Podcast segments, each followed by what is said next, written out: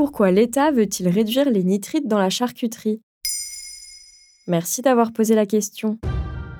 Le 27 mars 2023, le gouvernement demande aux industriels de la charcuterie de réduire le taux de nitrite au sein de leurs produits. Pour cela, ils ont jusqu'à la fin avril pour s'exécuter. Ce plan s'applique à la charcuterie de grande consommation comme les rillettes, les lardons et les jambons. Dans son communiqué, le gouvernement dit prévoir un accompagnement des filières dans la modification des procédés de fabrication et des recettes pour respecter les seuils européens.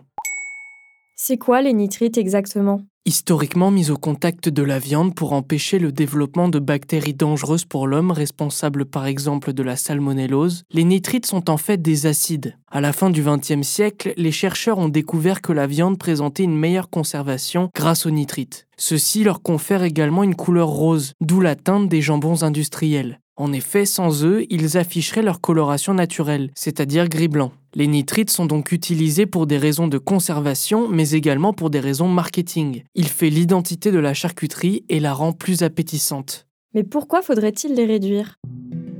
Selon l'ANSES, les Français consomment en moyenne 150 grammes de charcuterie par semaine. Il s'agit certes de la dose admissible, mais les risques de cancer sont élevés paradoxalement. Mais pour Bernard Valla, président de la Fédération française des industriels charcutiers traiteurs, inscrit dans la liste des lobbies français, les doses sont insuffisantes pour qu'il y ait le moindre risque. En effet, le lobby de la charcuterie en France ne semble pas vouloir supprimer les nitrites de ses produits. Celui-ci a par exemple assigné en justice l'application Yuka trois fois en moins de six mois en 2021. L'enseigne anti-malbouffe gagne ses procès les uns après les autres. De plus, il existe un consensus international entre l'Organisation mondiale de la santé, l'ANSES ou encore la Ligue contre le cancer, qui affirme que les nitrites sont hautement cancérigènes, faisant notamment apparaître un grand nombre de cancers colorectaux. En effet, dans un communiqué publié en mars 2023, l'association Foodwatch explique que le phénomène est d'une ampleur inattendue. Jusqu'à 4000 nouveaux cas de cancer par an sont liés à la consommation de viande transformée qui pourrait être évitée en interdisant ces additifs.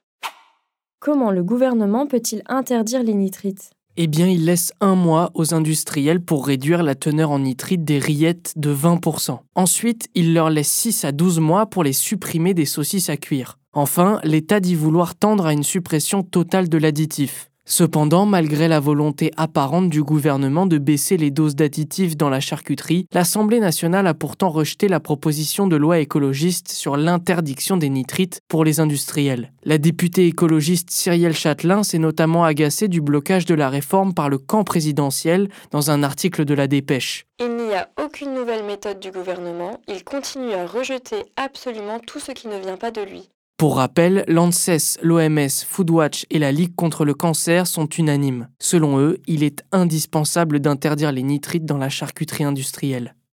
Voilà pourquoi l'État veut réduire les nitrites dans la charcuterie. Maintenant, vous savez, un épisode écrit et réalisé par Samuel Lambrouzo. Ce podcast est disponible sur toutes les plateformes audio. N'hésitez pas à répondre au sondage du jour sur Spotify. Et si cet épisode vous a plu, vous pouvez également laisser des commentaires ou des étoiles sur vos applis de podcast préférés.